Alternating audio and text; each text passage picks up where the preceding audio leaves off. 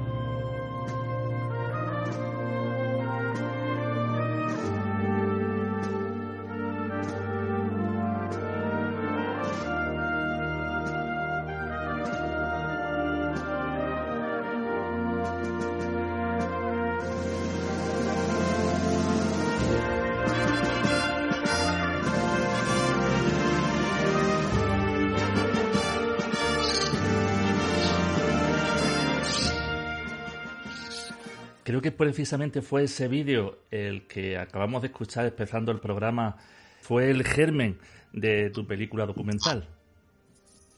Sí, no fue tanto el vídeo en sí como las reacciones que hubo al vídeo en redes sociales, ¿no?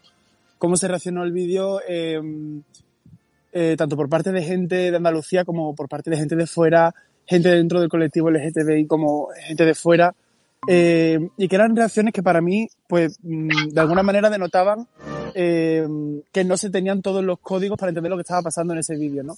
Y yo tampoco los tenía, pero quisimos un poco investigarlo y, de ahí surge el documental, sí. Eh, creo que tenemos también ahí al, otro lado a Antonio Bonilla, que es el productor. Antonio, buenos días. Hola, buenos días, ¿qué tal? Ahora sí, te escuchamos muy bien. Antonio es el productor y Jesús eh, el director.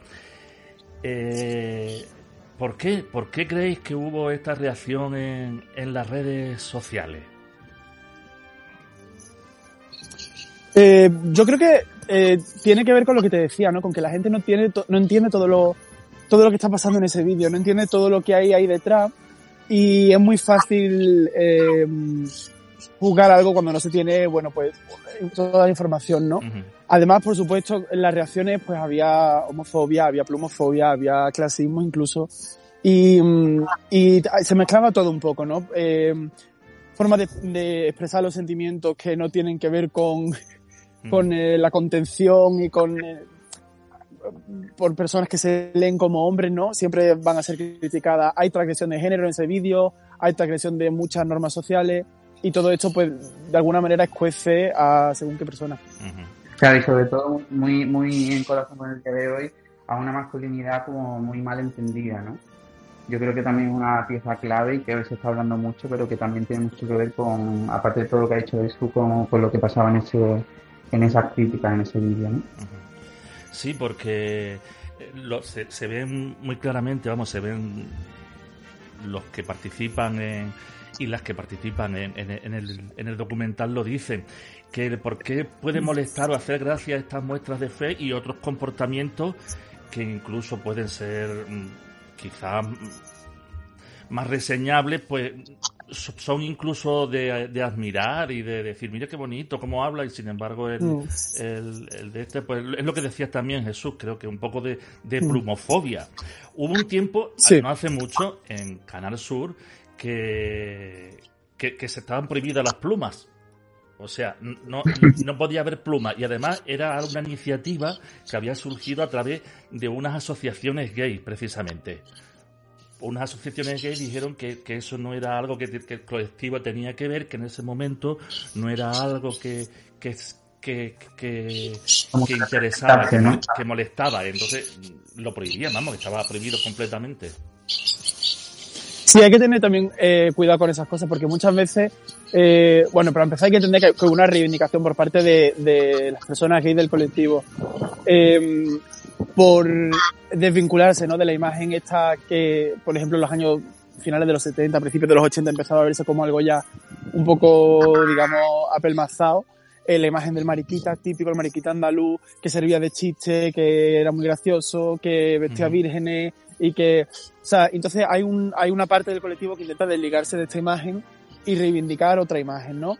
Eh, esto a día de hoy ya hay que superarlo pero igualmente, quiero decir, hay que superar lo de reivindicar la, la, la defensa esta de eh, puedo ser un hombre y me gustan los hombres y punto, ¿no? Yo creo que ya tenemos que, que tener ya otra conversación. Pero también hay que entender... Didi Antonio. Perdona, para apuntar hay una cosa, que una de las cosas de las que habla el documental es como, eh, eh, como el movimiento gay que llega de los Estados Unidos como en los 70, como intentamos casi parecernos a ese movimiento donde la pluma casi no existe y donde eh, la religión tampoco está de la mano de ser, de ser gay, ¿no? Entonces también es otra de las cosas que pues nuestra generación ha intentado, de la que ha intentado separarse, ¿no? Pero que también yo creo que es importante como esta reivindicación, y me imagino que iría por ahí los tiros, esta reivindicación de que no hubiera pluma en Canal Sur también tendría que ver con que qué tipo de pluma había en Canal Sur y qué tipo de pluma se representaba en la televisión y para qué había pluma en la televisión, ¿no? Que muchas veces era precisamente para continuar buscando el chiste, buscando la risa de la gente normativa eh, hacia algo que se diferencia de la norma, ¿no? Entonces, en ese sentido, claro, la reivindicación tiene todo, todo, el, todo el sentido del mundo. Sí, lo que pasa es que después están los que, que tienen pluma y no pueden evitarlo y decir, disimúlalo. Mm. No, dice, ¿qué, ¿qué, hago? ¿Me meto en un campo de concentración en un horno y me quemo? No, claro. ¿Qué no. hago? Pues lo mismo que pasa el... el tema del acento andaluz, ¿no? pues que a veces casi te obligan a, a, a, erradicarlo y a no tenerlo y, y ahora Canal Sur por ejemplo pues lo reivindica y muchos anuncios incluso incluso se ve como que se hace esfuerzo ¿no? Uh -huh. Recuerdo hace unos 11 es que me he acordado me, acordé ayer que de pronto que hace unos 11 o 12 años cuando estábamos en la primera etapa de Luz de Gas Radio eh, uh -huh. entrevisté aquí justo la semana que se estrenaba a Pilar Tábora, directora de Madre Amadísima, el autor de la obra, de la, sí. de, la, de la, obra y de la película, Santiago Escalante, y el protagonista, que es pareja de Santiago, Ramón Rivero. Eh, y estuvimos bueno, hablando muchísimo de la, de la película, fuimos después a verla, y, y, y, es muy diferente, muy diferente. Yo encuentro una diferencia abismal entre lo que se plasma en la película, que ya entonces era algo un poco kiss, porque ya quedaba un poco anticuado, pero sin embargo estaba ahí todavía y sigue estando y lo que ahora sí. ya empieza se empieza también a ver dentro de, de las hermandades y de la sociedad ¿qué, qué cambios veis de, de, de, de, aquel tiempo de aquella película a este documental? Yo creo que hay una cosa fundamental. Esa película lo que hacía era retratar eh, la figura, digamos, más arquetípica de lo que era de lo que se, entiende por el mariquita andaluz, ¿no? El mariquita andaluz que, que responde a un modelo de vivir la homosexualidad muy, muy concreto, que es un modelo local que existe en Andalucía y que existió, por ejemplo, en el franquismo, ¿no? Que es el tiempo en el que la película se sitúa. Y lo que ocurre que antes, en relación con lo que decía Antonio de, estas corrientes de pensamiento que llegaron después de Stonewall en Estados Unidos y que llegaron a, otros lugares como Andalucía, cuando llegan no sustituyen lo que hay en Andalucía, es decir, no sustituyen a este modelo que aparece en la peli de, Pilar Taura. Lo que ocurre es que choca y genera un montón de realidades nuevas, ¿no? Que es lo que tenemos ahora. Entonces, hay gente que se acerca más en algunas cosas al modelo del, del protagonista de la peli de, de Tábora y hay eh, gente que se acerca más a formas de pensar y a formas de entender eso, estar en el mundo que se parece más a lo que se proponía en Stonewall, ¿no? Y a lo que se ha derivado después, sobre todo. Entonces, eh, hay muchísimos grises ahí, ¿no? ¿no? No hay ni una cosa ni otra, sino muchísima variedad. Y, mm, y nosotros lo que hicimos en el documental fue un poco esto, ¿no? Que queríamos explorar, eh, partíamos de la figura de, de Antonio, de la palomita, que para nosotros encarnaba pues todo este modelo del mariquita andaluz, eh, vamos a llamarlo clásico, eh, y queríamos ver a partir de, de, de esta figura que quedaba de lo que representaba Antonio en identidades eh, más jóvenes, ¿no? En, en- en, otras personas que son las que están ahora haciendo vida a las hermandades y, y, eh, contribuyendo a la Semana Santa. Pues la verdad que, que, que lo bueno sería pensar siempre en un mundo para todos, pero estos cambios que se quieren hacer, pues algunas veces pues se quieren hacer demasiado bruscos y, y se hace Mm. daño, se puede hacer daño a mucha gente, porque hay gente que se siente descolocada de pronto y dice, "Mm, ¿qué hago? ¿Dónde estoy? ¿Qué, ¿Dónde me meto? En fin, también hay que pensar que, estos, que hay comportamientos donde, donde lo que se retrata en esa película, que, que hay que, que vivirlo en un momento en concreto, porque ustedes, vamos, creo que por, por lo que he podido investigar, soy, bueno, creáis o no creáis, pensáis eh, que creo que, que la Semana Santa es algo grande, ¿no? Que no sé si sois ateos o, o cómo lo lleváis. Y bueno, pues nuestro caso es curioso porque es un poco más capitalista, eh, de pequeño sobre todo. Yo nunca lo he sido porque además no me he criado en Sevilla capital, sino me he criado eh, en un pueblo bastante lejos. Y, se nos hizo curioso como confrontarse con el mundo y ver de qué forma eh, podíamos explicar una, una fiesta que teníamos muy clara que era importante para Sevilla, pero que conforme íbamos avanzando, íbamos investigando, nos dábamos cuenta que realmente era la gran fiesta de Sevilla y con la que eh, toda la, la, la ciudadanía al final eh, se identificaba de alguna u otra forma y estaba involucrada de alguna u otra forma, estuviera dentro de ella o se tuviera que apartar. Entonces, eso sí que nos quedó como, como muy claro, que era que es como la gran fiesta de Sevilla y, y que es parte, eh, mm, indudablemente, de la generación de identidad de la ciudad y del sevillano como, como ciudadano. Antonio, creo que tienes ahí como una, un- una, una esto de, de, de canarios o algo, una jaula de canarios, de jilgueros o algo. Pensé que era... Suena mucho. Pero bueno, vamos a, a, a meternos, para quien no lo haya vivido por lo menos, o a hacernos una idea de lo que es estar metido ahí en un momento muy especial, en ese, junto a ese arco de la Macarena, cuando precisamente ella en- aparece mm, desde el portal de, de la basílica y, empieza a suceder un montón de cosas.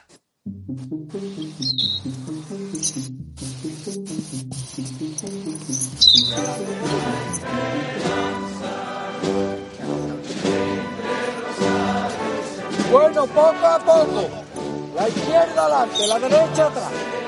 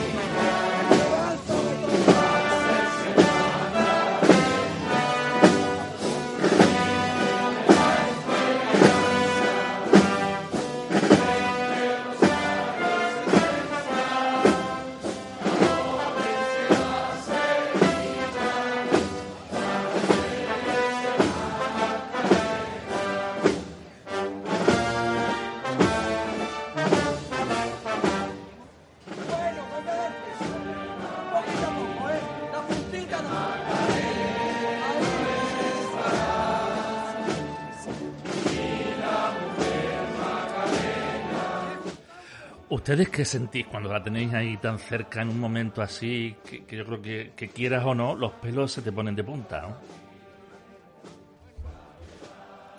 ¿Qué, sentí, qué, sentís ustedes?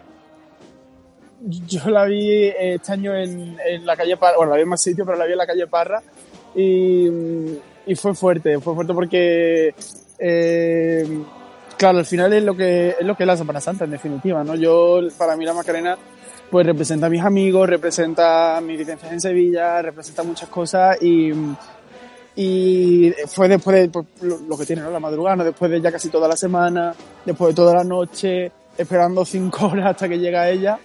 Y, Y la y pandemia. es fuerte porque, claro, Y después de no, y claro, y la pandemia. pandemia, esperamos cinco horas y dos años, claro, claro. pero, pero quiero decir que, que fue muy emocionante y aparte habíamos hecho el documental justo antes y, y era lo que yo creo que explotó la calle entera, vaya, y yo desde luego. Eh, fue, yo creo que mi momento de la Semana Santa de este año, sí, sin duda. ¿Qué creéis que es lo que hace que, que- que se pongan los pelos de punta? ¿En la música, el ambiente, la Virgen? Eh, ¿Qué, en, definitiva? Yo creo que, yo creo que es todo, eh. yo creo que es un poco todo, eh, y para cada persona será diferente, ¿no? Eh, al final, lo que tienen las tradiciones es que nos sitúan en un mismo sitio, en un mismo tiempo y en un mismo lugar. Eh, y es como, eso, ¿no? En plan, nos transportan en el tiempo también. No solo, no, no solo eh, que yo estuviera en la calle Parra, sino que yo estuviera, yo estaba ahí todas las veces, al mismo tiempo todas las veces que ya había estado en la calle Parra un, un Santo por la mañana. Entonces, Sí, creo- mm, sí, sí, Antonio. Además, eh, nosotros siempre cuando estábamos montando, siempre estábamos debatiendo sobre qué, qué era para nosotros la Semana Santa, que eh, cada vez le veíamos como una punta más, cada vez que, que, eh, encontramos una nueva historia. Y, y al final, yo por lo menos siempre llegaba a la conclusión de que al final era un sentimiento de, de sevillanía eh, lo que te inundaba, porque incluso tenías al lado eh, alguien totalmente diferente a ti, que pensaba totalmente diferente, de un barrio diferente, que se había criado de una forma diferente, y lo veías eh, hermano, y yo creo que ese sentimiento de hermandad colectivo es lo que te inunda el cuerpo, fuera parte ya, claro, toda la parte religiosa y toda la parte eh, artística que, que engloba todo, que hace ya que te, que te, que te explote el cuerpo, ¿no? Que no se puede evitar incluso, mm, yo creo que, que aunque haya gente que lo niegue, mm, eh, no se puede evitar mirarle la cara y pedirle algo. No sé si ustedes lo No, hacen. no, lo yo, eh, mm, me crié lejos de Sevilla y yo nunca había ido una Semana Santa ni nada. Y cuando llegué con 18 o 19 años a Sevilla, eh, me invitaron una vez a la silla y yo me acuerdo, la primera vez que vi pasar a la Macarena, mm, se me quedó como el cuerpo como, como helado y yo no sabía qué me estaba pasando hasta que unos años después, que seguía un poco sin entender qué es lo que pasaba, pero que en mi, en mi ser producía algo eh, me acuerdo que iba con un amigo eh, que sabía mucho de Semana Santa y me llevó eh, a la Macarena, me puso a cangrejear delante y de repente eh, empezó a llorar y a llorar y, comprendí como, como que aquello era real y que, y que, realmente inunda a, todo el sevillano, a todo el que, el que la Semana Santa, ¿no? Y a partir de ahí empecé a, a, a involucrarme un poco más. Pero está claro que, sí. que es verla y vamos, tanto a ella como, como a las demás y que no sabes por qué, pero, pero empiezas a sentir muchas cosas. Antonio, algo que, que, que sí, que a mí lo, lo he pensado siempre. Cuando, cuando viene alguien de fuera, ya sea que no crea, los que no creen sobre todo se, se nota más. Lo ven la Semana Santa y ven como algo distante, como un poco de. le ponen parapeto. Y, y, Sí. y creo también que es el paso de los años va creando una serie de recuerdos en la memoria que cuando van pasando los años y los años años, ya lo te vas también acordando de, de vivencias que has vivido, de momentos que han pasado. Y por eso creo que también que al paso de los años, con los recuerdos de Totalmente. momentos que has vivido, Porque se despierta. Claro, yo, yo, yo soy de un pueblo y a mí me pasa con la Virgen de mi pueblo que me recuerda pues, a toda mi familia, a mi abuelo, tal. Eso no me puede pasar con una Virgen de aquí porque no tengo esos recuerdos. Me- mm, empiezo a generarlo a Ahora, raíz de que llegue así. Eh, claro, entonces eso es, eso es bastante importante. Eh, eh, a todo lo que te, te recuerda esa imagen y, y todo lo que te remonta tiempo atrás. Jesús le has pedido este año, supongo, algo para, el- para la película, ¿no? Que fuera bien. Nosotros, Eh, no, yo no le pido, yo, eh, yo le cuento cosas por encima, ¿no? Pero este año cuando el día del estreno me acuerdo, yo iba, yo vivía en, cuando vivía en Sevilla, ahora estoy en Madrid, pero cuando vivía en Sevilla, vivía en, en la calle Escoberos, vaya, en, al lado, detrás de la basílica y, y, y, cuando, pero vamos, yo y mis amigos decíamos, eh, eh, yo que se bajábamos a comprar o lo que fuera y, y decíamos, eh, vamos a ver a la vecina. Y nos pasamos un rato y estábamos ahí un rato, la veíamos y después nos volvíamos. Y, y el día del estreno sí que recuerdo que, que me pasé antes de que, de que se estrenara la película en Sevilla, que era el primer pase público que había. Y luego, eh, eh, yo, yo siempre lo digo, ¿no? Que este documental lo han, eh, han madrinado eh, Juanita Reina y la Macarena. O sea, han sido las dos que, escuchamos todo el tiempo y que, y que teníamos presentes. Eh, la Macarena y la Juanita Reina, que además no habéis abusado, me acordaba ahora también de que no habéis abusado de música, no sé si también será por derechos fonográficos y todo esto, no habéis abusado de música de Semana Santa, digamos así, muy Hmm. especial, ¿no? Incluso la- el tema final que, que acabamos, que hemos escuchado antes, de, de Bronquio, que me parece un acierto, me parece brutal, el, el Mary Flay, no sé si se pronuncia así. Sí. Eh, no habéis querido tampoco poner. ¿Por qué? ¿Por, por, por derechos de autores o porque no los veíais? Pues ha sido por varias cosas. Eh, evidentemente era una película que hicimos con poquísimo, vaya, casi sin medios, ¿no? Y que hicimos entre nosotros. Y, y claro, no teníamos, no teníamos presupuestos como para pagar eh, las cifras que se piden por, por meter una canción que ya está grabada ni tal. Pero igualmente tampoco teníamos interés. eh, ni siquiera en meter marcha, ¿no? Sobre todo, no teníamos interés en meter marcha, exacto. O sea, la cosa era como hacer eh, eh, un acercamiento a un, eh, fenómeno que tiene que ver con la Semana Santa, pero que no es la Semana Santa en sí lo que estamos, de lo que estamos hablando. Eh, no ocurre, no ocurre eh, solo en las procesiones, no ocurre solo en una semana, ocurre todo el año. Y también como una idea de darle una visión diferente, ¿no? de acercarnos desde otro punto. Y si creo- decía Antonio, tiene que ver con la sevillanía, pues claro, Bronquio, eh, que como no le de Jerez, pero que eh, ha hecho un gran parte de su producción en Sevilla, aquí no venía como, como anillo al dedo. Sí, una. Y el, yo creo que el uso o el abuso de incluso las marchas en, en nuestro documental hubiera le hubiera dado un tono como mucho más eh, mm, no, más ortodoxo Mm. y nosotros queríamos darle un lenguaje como más contemporáneo y además cosa que también es, es muy importante nosotros entendemos las marchas pero fuera de Andalucía el que no esté familiarizado con la Semana Santa eh, tampoco va a conectar mucho si abusamos de, de eso. Entonces, eso yo creo que también es una razón eh, de peso, ¿no? Para no abusar de, de ese tipo de música. Sin embargo, aquí tenemos en Sevilla pues marchas que son una auténtica maravilla, como esta Caridad del Guadalquivir.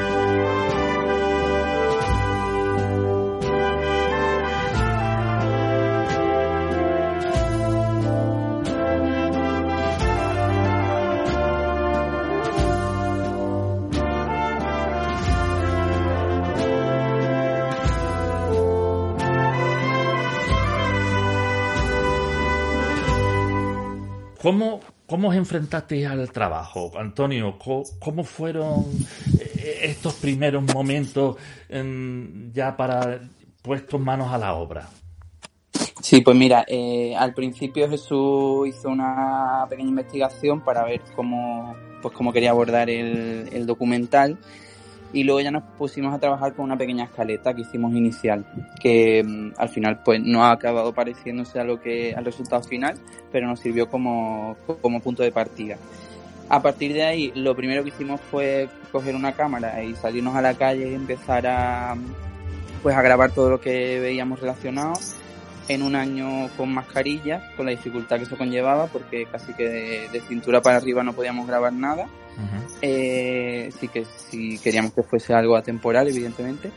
Eh, y em, pues nos empezamos a encontrar pues azulejos, lona y cómo la ciudad eh, hablaba de Semana Santa, ¿no? Y eso pues empezó a inspirarnos para lo que luego llegó. Luego hicimos un proceso de mm, empezamos a lanzar por redes sociales eh, una convocatoria para que pues quien quisiera nos contara sus historias y empezamos a tomarnos pues cervezas con, con las diferentes personas que nos iban nos iban escribiendo.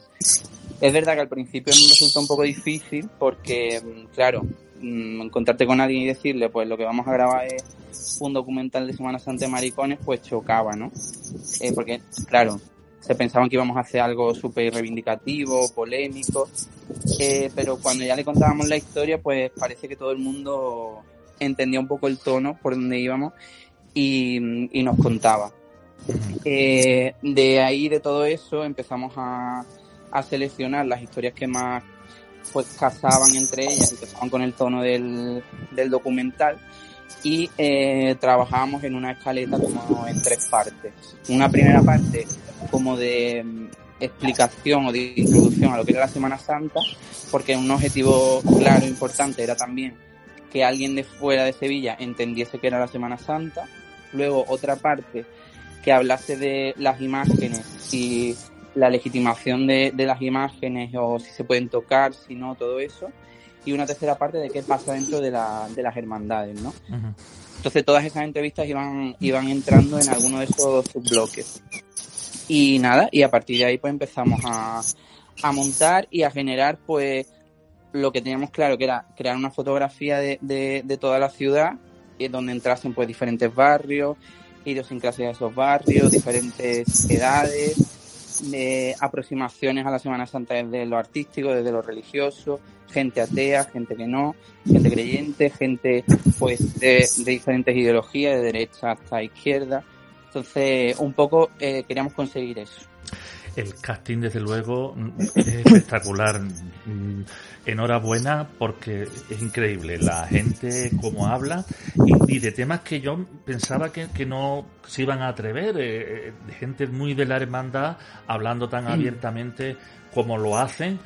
Eh, supongo que al principio hubo miedo, no, no querrían o, o- o tuvisteis que tomarse más de una cerveza para el rodaje. No, o sea, en realidad, eh, a ver, eh, bueno, en primer lugar, pues, estamos súper agradecidos a toda la gente que sale porque sabemos eh, que, que los poníamos en una situación difícil, sobre todo ya no por el tema en sí, sino porque no sabían quiénes Claro. éramos nosotros, ni cómo Claro. íbamos a tratar el tema, ni qué íbamos a hacer con su imagen, ni con sus palabras, ni por dónde íbamos a llevar el asunto, ¿no? Entonces fue un ejercicio de confianza y esta, la cerveza de la que habla Antonio, eh, claro, además de para saber cuál era su historia, y para, para, para que nos lo explicaran, eran muchas veces eh, eh, negociaciones, ¿no? Era un- claro, era, era eh.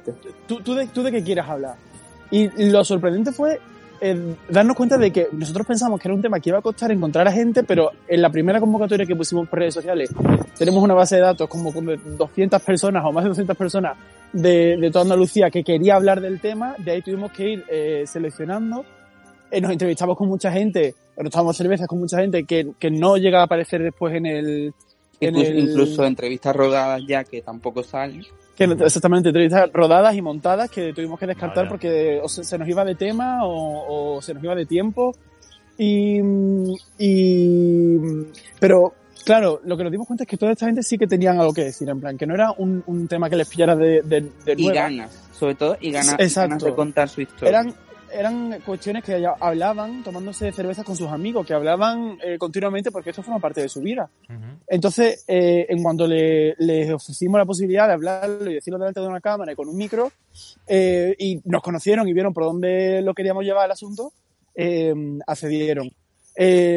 Luego también yo tenía claro desde el principio que el proceso de trabajo que ha dicho Antonio, cuando yo hice la parte de investigación, una de las cosas que yo me planteé fue, vale, eh, ¿cómo habría que hacer un documental sobre este tema, no? Y, y yo tenía claro desde el principio que no quería un documental en el que aparecieran vi un, un reportaje, creo que era de la BBC, Sí. que en el que aparecía una persona con la cara eh, así como en negro, y con la voz distorsionada. Sí, sí. Entonces, eh, claro, para, para, para decir que era gay, que estaba en una cofradía de, de una hermandad de Semana Santa, pues dice, Qué miedo, Eh, ¿verdad? claro, Sí, ¿verdad? Claro, o sea, la, manera en la que tú estás representando eso te- te está, está diciendo mucho. Tú le estás dando un tono, tú le estás dando una importancia, tú estás ofreciendo unas imágenes que hablan por sí solas, ¿no? Entonces nosotros, si alguien eh, quería participar en el documental, tenía que ser bajo esas condiciones. Hablara de lo que quisiera hablar, pero bajo las condiciones de eh, poniendo la cara y poniendo el cuerpo. Y por suerte encontramos a mucha gente que, que quiso hacerlo. También encontramos a gente que nos comentaba, me encantaría participar, eh, sobre todo artesanos de la Semana Santa, ¿no? Que su trabajo, su, su pan depende de, de que las hermandades lo- los contraten. Y decían, me encantaría participar, pero es que a lo mejor eh, hay represalias, ¿no? A lo mejor una hermandad no le hace que yo salga en un documental eh, hablando abiertamente sobre un- eh, estos temas. O sea, que eso también... Por eso digo que el documental no es solo lo que aparece en el documental, lo que pudimos llegar a grabar en el documental, sino también creo que habla mucho de la situación de, de- de este fenómeno, todo lo que no pudo salir en el documental. Es decir, no, no podemos tener imágenes dentro de una casa de hermandad. Eh, y- Que era lo y- primero que queríamos desde el principio. Y no pudo Exacto. ser, eso no. No, No, no, imposible. No pudo ser, no, no, nos pararon Además íbamos, éramos súper inocentes, nosotros decíamos, bueno, pues este trozo, en una esquinita tal, y nos decía, mira, no, es que si sale un centímetro de esta plata es que se va a saber que es de esta hermandad, o sea que no. Así que... Qué lástima. Pues, Pero sí, el documental es que se lee también con lo que nos sale, porque todos los perfiles que nos salen también los buscamos, pero... pero Claro, bueno, nosotros no- también no buscamos a gente, eh, por ejemplo, en el documental la mayoría de personas que salen eh, son personas de barrios más humildes o de barrios históricamente humildes ¿no? de, de- de la ciudad. Eh, no tenemos a nadie que sea de una hermandad, digamos, de Ruar Negro, ¿sabes? No tenemos a nadie que sea de una hermandad del centro o que pertenezca a la Quinta Angustia, que pertenezca a la Soledad de San Lorenzo, que pertenezca a... No los tenemos, ¿por qué? Pues porque estas personas no quieren... Y, y hablamos con varias y nos dijeron, ah, qué guay, estaban entusiasmados con la idea del documental. Pero otra cosa es poner ellos la cara, porque ellos tienen que defender otras cosas, tienen que defender un estatus, tienen que defender un apellido, tienen que defender un montón de cosas, ¿no? Una familia que tiene muchas implicaciones en la vida social y de un sector de la sociedad sevillana muy concreto. Entonces, toda esta gente se quedó fuera porque no quisieron participar, pero creo que eso también explica eh, mucho sobre quién eh, al final da la cara y quién pone el cuerpo, es decir, y no, no, no es que lo esté recriminando, sino que esto que te Bueno, decía antes, de que así. Pero esto que te decía que íbamos buscando la, la identidad del mariquita andaluz clásico, el mariquita andaluz clásico, una de las cosas que lo definen es que pertenece a las clases populares. Si tú eras rico, por mucho que tú eh, tuvieras pluma o por mucho que a ti eh, fueras un hombre y te gustaran los hombres, no se te consideraba un mariquita. Ser mariquita tenía una cuestión de clase muy importante. Y, y Ocaña era mariquita y el, el protagonista de Pilar de la peli de Pilar Tábara era mariquita, pero eh, Lorca, Cernuda, toda esta gente no entrarían dentro de, esto lo hablamos con, con Rafael Cáceres, que es antropólogo, no entrarían dentro de este molde de lo que era el mariquita andaluz. Eso, ellos eran otra cosa, ellos eran dandies, eran otro tema. Qué fuerte.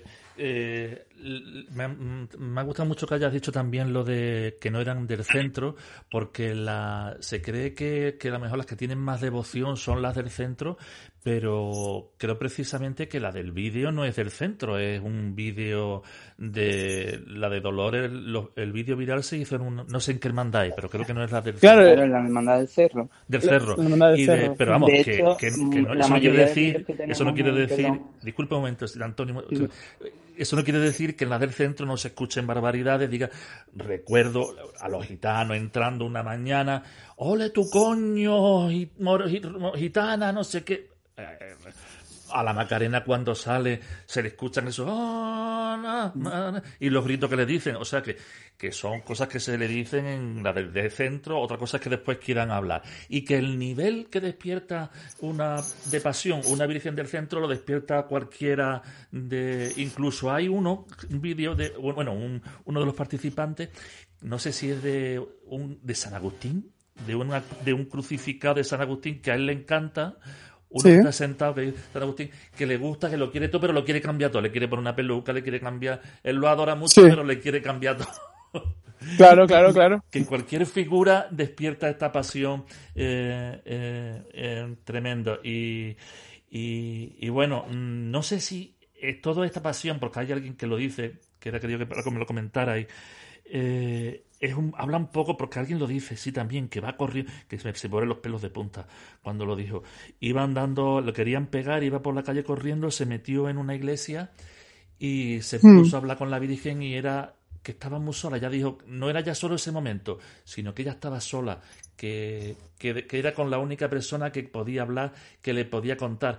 Que no sé si es como el amigo invisible, tomar la, la Virgen como el amigo invisible a la que le pueden contar todo sin problema y a la, que le dicen todo, la, la soledad lo- también.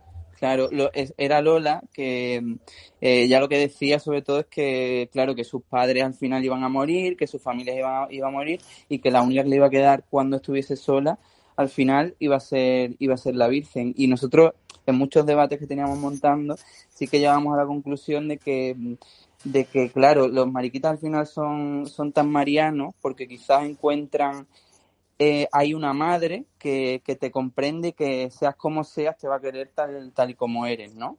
Eh, cuando al final, muchas veces, muchas ocasiones, eh, las madres pues son incluso mucho más severas que los padres a la hora de, de salir del armario, ¿no? Eso era como una pieza como importante que siempre que siempre salía en cuando teníamos conversaciones sobre esto. De hecho, que dice Antonio también de, de considerar a la Virgen como una madre, eh, se refleja también en cómo eh, se relacionan con, la, con cada imagen, ¿no? Porque es muy diferente, eso es muy curioso, no es solo la relación con las imágenes marianas o las imágenes eh, cristíferas, sino hay una, una relación de humanización y de diferenciación de cada imagen. Es decir, la eh, Virgen del Valle no es lo mismo que la Esperanza Macarena, por mucho que la Iglesia Católica y que una persona católica diga que bueno, que sí que son lo mismo, que son dos figuras que sirven para eh, eh, hacerte trascender y llegar a eh, conectar con la Virgen María, ¿no? Como cosa así que está por encima. Sí, muy bien, pero la manera en la que tienen los sevillanos de relacionarse con las dos es totalmente diferente, son personas diferentes, ¿no? Eh, y esto pasa también con- entre Cristos y vírgenes, es decir, eh, nos contaba, por ejemplo, Bachi, que sale en el documental, y él hablaba como, eh, al hablarle a, a la Macarena, él eh, le habla con una familiaridad, con una naturalidad y con una confianza que no es la misma con la que se dirige a un Cristo, porque es, otra cosa, ¿no? Es como un padre, él te da el consejo, pero más conciso, no es lo, no es lo mismo, no te mima como mamá. Claro, esto es fuerte, porque al final esto eh, de lo que nos habla es de cómo se humanizan las imágenes en Andalucía, que es una mm, pieza fundamental para entender cómo funciona todo lo, lo- la, la religiosidad ¿no? en, en, en Andalucía. En fin, yo lo de la, lo de la soledad me afectó mucho por, por también acordaros cuando alguien está muy mal, ya a, a- a- a- cualquier tipo ya de género, vamos, que cualquier cosa se siente ya que no hay ninguna solución Sí. y al final acabas en la en una basílica, en una iglesia rezando o al Buda que, que has comprado en una mesa de decoración que lo tienes ahí puesto que, que tiene hasta una mellita en un lado dices tú yo lo tengo ahí un cariño yo digo yo al, al Buda ese me parece a mí digo le tengo una cosa no Eh, hay eh, que como una esperanza última que hay que echarla ahí a ver si si se arregla todo y, y- se solucionan estos problemas que algunas veces la vida no, no supera y, no podemos, ¿no? Pero es esto, la, la soledad que, en la que se siente el colectivo tan... Te lo digo porque lo hemos, yo no sé ustedes, pero vamos, de haberlo sentido algunas veces que te, te- te sientes muy, muy apartado, muy, muy solo y, tener la, la ayuda de, la Virgen y eso, y ya te vas metiendo ahí en la hermandad, vas conociendo gente que, que- que han llegado ahí igual que tú y, y- y se crea una comunidad. Y después otra cosa muy curiosa, Antonio y Jesús, que me recordaba mucho el que tenía la, la Virgen en, en un armario, eh, que creo que era peluquero, no estoy seguro, sí, era peluquero. Sí, sí, bachi, bachi, bachi. Eh, que, era- que para, para él yo me recordaba que era como si tuviera su muñeca. Que era una muñeca, aparte de todo el cariño que la tuviera, pero es como el juego de las muñecas, porque le, le tenía también. eh, hay un poco también de eso, ¿no? Sí, hay algo de eso. Y eso no hay que, o sea, esto es una cosa que cuando antes de, de empezar a grabar y antes de incluso de empezar a hacer entrevistas en la fase de investigación, hablábamos de, de esto con, con asesores que tuvimos y uno de ellos nos decía, eh, porque yo le decía, bueno, estos son como quien colecciona muñecas de porcelana, o quien co- colecciona Nancy, o quien colecciona... Dice, sí, lo que pasa es que estas además, dice, eso desde luego, dice, pero estas además tienen un, un valor trascendental, ¿no? En plan, esto te conecta con contigo en tu infancia, contigo en tu adolescencia, con tu padre, con tu madre, con tu abuela. Y luego aparte, no hay que pasar, o sea, no hay como que mm, eh, subestimar o eh, entiendo, ¿no? Que el tema de la muñeca pues es una comparación que eh, ayuda a entender qué es lo que pasa, pero que se, se asocia con algo infantil. Y realmente lo, que- lo que se hace con una muñeca, lo que hace un niño con una muñeca, lo que hace un adulto con una muñeca, o lo que ocurre en la Semana Santa eh, con las vírgenes, con esta forma de, de tratarla, eh, al final tú lo que estás allí es desarrollando todo un desempeño eh, de, de, de mostrar eh, habilidades, de mostrar actitudes, de mostrar qué bien vistes, qué bien bordas, qué bien cosas, qué bien Sí, eh, sí. limpias, qué bien, eh, qué cuidado, eh, con qué cuidado la tratan, ¿no? Son al final figuras que recogen una expresión de cuidado y una expresión de atención que unas personas ponen en ella, ¿no? Bueno, hay unos momentos, yo no quiero hacer mucho spoiler, pero no puedo evitar algunas cosas. Por ejemplo, cuando están los tres eh, cosiendo y llega un cura o el párroco a decir, qué, qué buen trabajo estáis haciendo. Y dice él, que yo eso no me lo esperaba en la vida. Gracias a los maricones esto se mantiene. Claro. No, eso para mí es impensable. Yo lo veo muy fuerte. Yo no sé, sería yo otra época que, que para mí eso me lo veo muy fuerte. Muy fuerte. Algo cambia, claro, Sí, porque, sí. porque Álvaro Roy, que es el que dice esto, tiene 19 años. Y es que Álvaro Roy eh, se ha criado en otra sociedad diferente. A una sociedad diferente a la, que me- a la que se crió Antonio, a la que me crié yo incluso, y a la que se va a criar gente que aparezca después de él. Eh, esperemos, ¿no? Que, que vaya mejor cada vez. Eh, claro, Álvaro eh, se presentó en su hermano. Él, él llegó el día que, que hicimos la entrevista previa con él y él llegó con su bandera, con su pulsera con la bandera arcoíris, y llegó con. O sea, eh, son personas que, que ya eh, no se esconden como antes, ¿no? La- las personas un poco más mayores, pues tienen el, el peso de muchos años teniendo que, que esconderse y han ido abriendo camino poco a poco. Pero claro, ya las que van llegando, pues eh, le- les, da más igual. Y ya no solo es que les dé igual, sino que es que reivindican.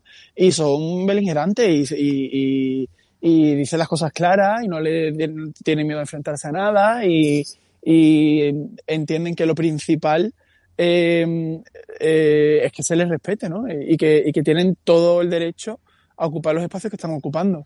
Entonces, eso eh, a mí me parece estupendo también, la concentración que da Álvaro. A mí me parece La, y la entrevista además de Álvaro a mí me parece de las más chulas porque mm, es el, el que explica, que lo explicaban varios, pero decidimos en este caso que fuese él el, el que contara eso en el documental, eh, cómo pues fuera de la hermandad él se sentía de pequeño pues fuera de lugar, no acababa de encontrarse, eh, llega al grupo joven y en el grupo joven es cuando descubre que hay otras personas mariquitas, que existe gente como él y de repente sale del armario ahí que esto se lo cuenta alguien de fuera de, de este mundo y dice cómo una persona va a salir del armario y se va a encontrar mejor dentro de la hermandad que fuera. pues sí.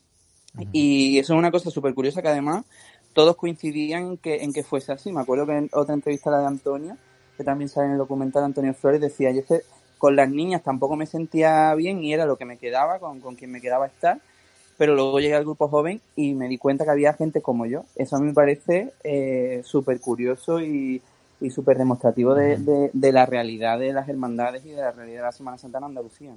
Y ya no solo gente de tu edad, sino gente también mayores, claro, porque tú tienes ya referentes que cuando tú estás fuera de, de- de esos círculos es muy difícil que tú tengas referentes cercanos de eh, otros maricones que sean mayores que tú, que te puedan, que tú tengas ahí una noción de que tu vida puede ser así en un futuro, de que existen futuros posibles para ti con 13 años, ¿no? Eso es muy difícil que tú lo tengas, lo puedes tener pues en un, en un eh, en, yo qué sé, en un personaje famoso, en un actor, en un cantante, lo que sea, pero en una persona cercana que es profesor o que es eh, arquitecto o que es eh, lo que sea. Pues claro, esto a ti te, te, te da una esperanza y te da sobre todo pues la, la posibilidad de imaginarte a ti en un futuro. Y eso es súper importante. Y sobre todo es muy importante también eh, lo que has dicho. Yo me- no había caído en eso y, y me ha dado también un flash, lo Jesús, lo de eh, sentirte reconocido, a- valorado por algo que haces, que muchas veces Sí. eh, en el mercado laboral normal no, no incluso no encuentras trabajo, no sabes, de, en fin, que no, no, no, no sabes qué hacer y es algo y, y aunque estés trabajando en algo que no te guste, por lo menos que se te valore y se te eh, alabe Claro. algo que haces, aunque sea sin pagar, pero eso mm, te da un subidón y una alegría que, que Claro. alabar. Y bueno, y lo que siempre hablábamos también, que lo comentábamos mucho, era como el mariquita desde pequeño, pues al final se siente como en deuda porque no acaba de encajar en ningún sitio, no acaba de ser valorado, entonces necesita demostrar que puede hacer cosas mm, mejor igual que los demás. Entonces siempre el que mejor pinta, el que mejor baila, el más gracioso, el más... eh, y es un poco acabar arrastrándose al, al resto de la vida y, y un poco lo recogen también todos los estereotipos mariquitas de, que, que se han ido conformando como, como identidad de lo que somos, ¿no? Lo que no, eh, da un poco también de, de miedo, mm, yo que he sido siempre además muy ateo, y, y- pero también lo he visto de otra forma, aunque naturalmente yo me pongo, eh, yo vivía ahí en, en la, en la- detrás de la Macarena, vamos, estaba viendo la Macarena salir, la madrugada me tocó en la Plaza San Román, y en la- no, en, en la Esperanza, de- cuando, la- cuando los petardos en la, junto a la Esperanza de Triana y se quedó sola. Cuando empezaron los gestos y bueno, un- en fin, para hablar de, de que la hemos vivido, que, que, que somos ateos, pero que en el fondo nos gusta y, hemos vivido momentos, la verdad que importantes. Pero hay, no sé si eh, el estar alabando o cuidando estos temas, después la Iglesia lo puede utilizar para imponernos normas, leyes que, pueden ir en, en contra nuestra, ¿no? Sí. Eso hay que tener 80 ojos porque es verdad que en el, en el documental mucha de la gente que aparecía hablaba de cuando, hacían referencia a la iglesia, ¿no? Y nos decían, bueno, pues en la, iglesia hay gente homófoba, hay gente que no lo ve, igual que te puede pasar en una empresa, igual que te puede pasar en, tu, eh, yo qué sé, en tu comunidad de vecinos, lo que sea. Eh, sí, pero tenemos que tener muy en cuenta eh, qué tipo de institución es la iglesia, qué poder tiene la iglesia, la historia que tiene la iglesia. Y, y hay que tener 80 ojos, como digo, y no pasar estas cosas por alto. La iglesia puede utilizar, y de hecho utiliza, y ha utilizado siempre, a las hermandades, aunque es verdad que las hermandades, y esto ya, eh, esto forma parte, ¿no? De, de- de la- la- del carácter de, de las hermandades en Sevilla. Siempre se han conformado y han, eh, digamos, urdido sus planes eh, a espaldas de la institución eclesiástica. Eh, no podemos olvidar que la iglesia se aprovecha del fervor popular y del, el- del ímpetu de la gente para, de alguna manera, eh, utilizar todo esto, reconducirlo y que sirva como brazo de poder, ¿no? Y esto pasa en la Semana Santa de Sevilla, pero esto pasa en el Rocío y esto pasa en- y ha pasado en muchas otras ocasiones, ¿no? Entonces hay que ir con cuidado y hay que, mm, eh, yo pienso, en mi caso, pues mantener la distancia y saber de qué se está hablando y ponerlo, sobre todo, ponerlo todo en cuestión, ¿no? No, no hacer un barrido rápido y entender que, bueno, no, es que las hermandades son un espacio seguro. Bueno, no, las hermandades no son un espacio seguro. Las hermandades han sido para mucha gente un espacio seguro y han encontrado muchas cosas ahí, pero no tienen por qué ser un espacio seguro para todo el mundo. Este documental nos centramos solo en aspectos, digamos, eh, no te diría ni siquiera positivo, te diría en aspectos que no estamos acostumbrados a escuchar y que desde luego fuera de Sevilla no están la gente acostumbrada a, a asociar, ¿no? Pero claro, ya partimos de, partimos de la la base, exacto, partimos de la base de la iglesia como institución homófoba. y, y eso está ahí. Otra cosa es que, bueno, que a, que a pequeña escala, que dentro de las hermandades, que en el- del tú a tú, que las pequeñas distancias, tal, pero no se trata solo del trato, no se trata solo de la norma, que por supuesto es importante, sino se trata de toda una moral, de, de una forma de entender la vida, de una forma de entender estar en el mundo, que de alguna manera eh, ha sido y es limitante, ¿no? Entonces, eh, yo por eso lo, lo pongo todo en cuestión. Ahora, eso Incluso- tampoco tiene que, que impedirnos acercarnos y conocer eh, la realidad de todas estas personas, por supuesto. Incluso dentro de, de las experiencias más buenistas, por así decirlo, dentro del documental, acabas viendo que, mm, que se ven ciertos mm, toques del contexto homófobo donde, donde al final se desarrolla todo esto. O sea, eso es, eso es incontestable, es así. Bueno, en fin, yo creo que es el momento, si os parece, de que, de que escuchemos el tráiler de, de, la, de la película. Del, ustedes, yo creo, mm, creo que les gustará decir película más que documental, ¿no? Bueno, como quiera realmente. Nos da un poco igual, eso sí. Sí, Como quiera. bueno, pues vamos a escuchar el, el- Pero tú sabes lo que pasa en Sevilla. Hay dos, dos religiones. Sí. La de Roma y la de Sevilla. Es verdad. Esta no tiene nada que ver con ninguna. Añito y pico. cuando vio aparecer al Cristo, el corazón se le iba a salir. Tú, tú, tú, tú, tú, tú, tú, tú, tú. Yo sin ella no hubiese podido soportar todo lo que me estaba pasando porque era una soledad tremenda. Simplemente era yo, ella y yo podía ser yo. Si todo va así, de padre a hijo, de abuela a nieto, como te ligaba por los vecinos de la calle. Sabía que tú eras mariquita, pues iba en busca tuya. Ha quedado muy mona, ¿verdad? La Virgen ha quedado que es un dulce. Y esta ropa que es una locura. Una contradicción el ser, el ser maricón y estar dentro de las cofradías en absoluto. Al contrario. Bueno, la única mujer que ha ido al Estadio Olímpico y lo ha llenado, Madonna y la Macarena. Va delante una mariquita, dice viva la Virgen de los Dolores y hasta nosotras mismas decimos cuidado el maricón, el número que está dando. Lo que es la imagen, la forma de vestirla, la joya, el bordado, jazz, mama, work, bitch. Tú estás mirando algo y de repente te, te formas una masa, claro. que esa masa es, es, es, la, es la cosa. Yo lo que siento es una aparición mariana. Yo me dedico a esto por porque primero fui mariquita cofrade, ¿no? Si no, no me dedicaría al teatro. Dentro del gremio, la verdad, las cosas como son. Hay tanto arte. No es que, vale, ahora yo acepto llevar la etiqueta que tú, que tú me pones. O sea, vale, maricón, pero maricón significa que ponemos en cuestión todo el sistema este. Esta es la Macarena. Esta es mi madre y esta soy yo.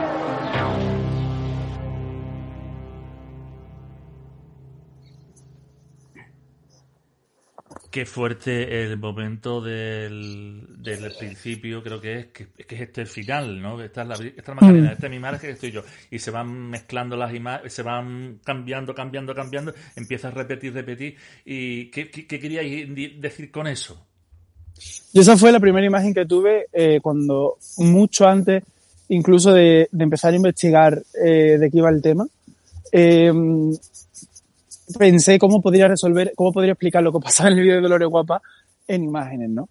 Y recuerdo que la primera, primera, primera escaleta que tuve, que fueron como ideas eh, muy vagas, ya estaba hecho, ¿no? Que era como eh, esta especie de tríptico de eh, relacionar, que, que relacionaba, pues, eh, a, en este caso a Antonio, eh, a su madre y a la Macarena, y, y cómo eh, esta cosa de una identidad que, que funciona como una, una mezcla de todo esto, ¿no? Para mí tenía que empezar así la película porque el, ya introduce el tema de la película, ¿no? La película ya te, da, te está dando pistas de por dónde va. Va sobre la identidad, en, en definitiva, ¿no? Sobre la identidad marica, final, sobre la identidad sevillana. acabas viendo eso eh, en muchas entrevistas. Por ejemplo, en Lola, Lola te está contando que, que la Virgen es lo que es para ella porque en ella ve a su madre, a su abuela, a su tío. En Bachi es que se ha hecho una virgen, una virgen con sus ojos. O sea, todo eso se va viendo al final en, en casi todas la- las entrevistas. Muy fuerte. Pues ya la podemos ver en, en Filming, eh, que se estrenó este jueves. Ya, bueno, escuchen cuando escuchen esto, después el podcast. No sé si lo, cuando lo, dónde estará disponible en este momento, pero búsquenlo. Eh, Dolores Guapa, desde luego, si lo estás escuchando ahora, si lo estás viendo ahora en el directo, ya desde ayer está en Filming. Yo no estaba en Filming en estos momentos, me suscribí y, y- y lo vi. Y, y no sé si tenéis ya algunos datos de audiencia o de... No, no, todavía, no. ¿no? Muy pronto. Lleva un día solo. Pues se ve muy bien, ¿verdad? En Filmi da gusto verlo, seguida, eh, porque no, quien, quien lo intente buscar por otros medios, creo que ahora mismo no está disponible, ni por No. Torrent y estas cosas y estas cosas, creo que, creo que no, ni por Telegram, ni por nada, no, no lo intenten. Mm, Creo que no, creo que no, no lo intenten y vamos a ayudar también a, a este buen cine que se está haciendo, que la verdad eh, es una maravilla, se deja ver mm, mm, y no- se hace, pasa en un momento, no sé si la gente, creo que en algún lado os he escuchado decir que, algún- que alguien os ha dicho que se hace un poco larga, no, no- a mí no me dio esta sensación, desde luego, ¿eh? Bueno, No, al contrario. Y que era una- un miedo que teníamos nosotros y, y que somos súper críticos también con la peli, pero la, la longitud de la peli la verdad es que no, la duración no, no, no nos preocupa en ese caso, porque además podía haber sido muchísimo más larga y creo que tenemos como siete horas de montaje, pero y creo que nos dejamos atrás muchísimas cosas interesantísimas que igual algún día salen a la luz pero pero creo que dura lo que tiene que durar menos eh, no sé hubiese habido Se habría quedado coja, se habría quedado coja. Demasiado bien No, está el todo y además una calidad de, mm, creíble con porque se ve que el presupuesto creo que es poco, pero no se echan falta. ¿Sabes? Que no es Mm. algo que no dices tú mm, aquí queda cutre algo, ¿no? No, no queda cutre nada. Gracias además a, a, a esta a, la- a la- a suscribirme a Filming ahora poco eh, he podido además ver otras cosas que había por ahí otros documentales como el Juana la loca la lorca Juana la, La lorca, Lorca, sí. eh, que creo que además lo vamos a tener por aquí la semana que viene o la otra, van a estar por aquí también. Mm, y también es algo que han hecho, con- no tiene nada que ver, es una cosa completamente distinta, es otro, otro registro, es humorístico. eh, mm, eh, a mí me recuerda un poco en Mariquita, la obra de teatro de Mariquita ahogada en un canasto, una obra de teatro que había, que este- que no sé si alguien alguna vez se atreverá a montarla, porque es in- no sé si la habéis leído, es una locura, es un tocho como una Biblia, y es increíble. La primera escena es en un, en un puerto y, y están los barcos, los marineros, los chulos, los par... Bueno, una locura detrás de otra, de, como de Nazario, es una locura. Y tiene ese rollo más bien, pero también hecho con muy poco dinero. Vamos, yo el despilfarro ese de que al final caben en Cuba me parece una barbaridad, pero que se le echa mucha imaginación.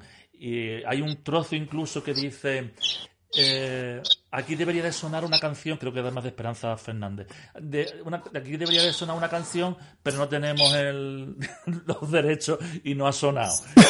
Y lo ponen como en encomillado abajo, ¿no?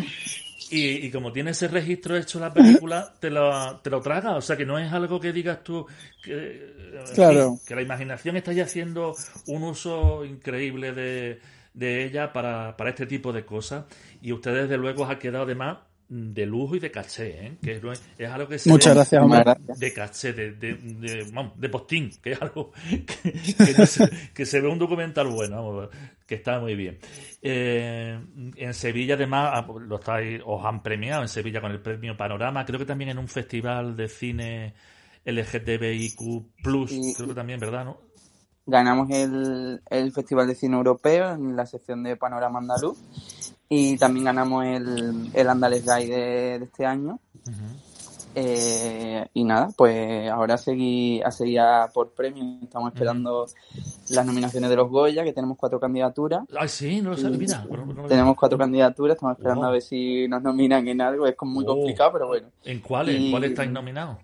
Estamos mejor película, mejor Ojo, guion. ojo, pero ojo, ojo, no nominado, no nominado. No candidato, nominado. es lo mismo. Candidatos, Claro, estamos candidatos. Estamos esperando a ver si nos nominan en alguno. Por favor, sí.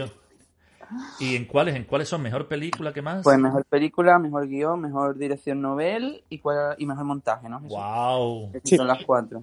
Qué Sí, bien, pues de verdad os lo merecéis. Nada. Que, que- que- que os lo den, de verdad, porque eh, el trabajo es, es increíble. Mm, La ciudad de Sevilla, ¿cómo, ¿qué os ha dicho? Pues teníamos mucho miedo de cómo iba a, a caer la película. De hecho, el primer pase público, como te decía, se hizo hace ya un año en el Festival de Cine Europeo y, y fue en el Teatro Alameda y, y estaban todos los, los personajes, todos los personajes, todos los entrevistados que aparecen en la película. Y, y claro, mm, teníamos miedo de, sobre todo de que a ellos les sentara bien cómo estaban representados cada uno. Eso es lo primero.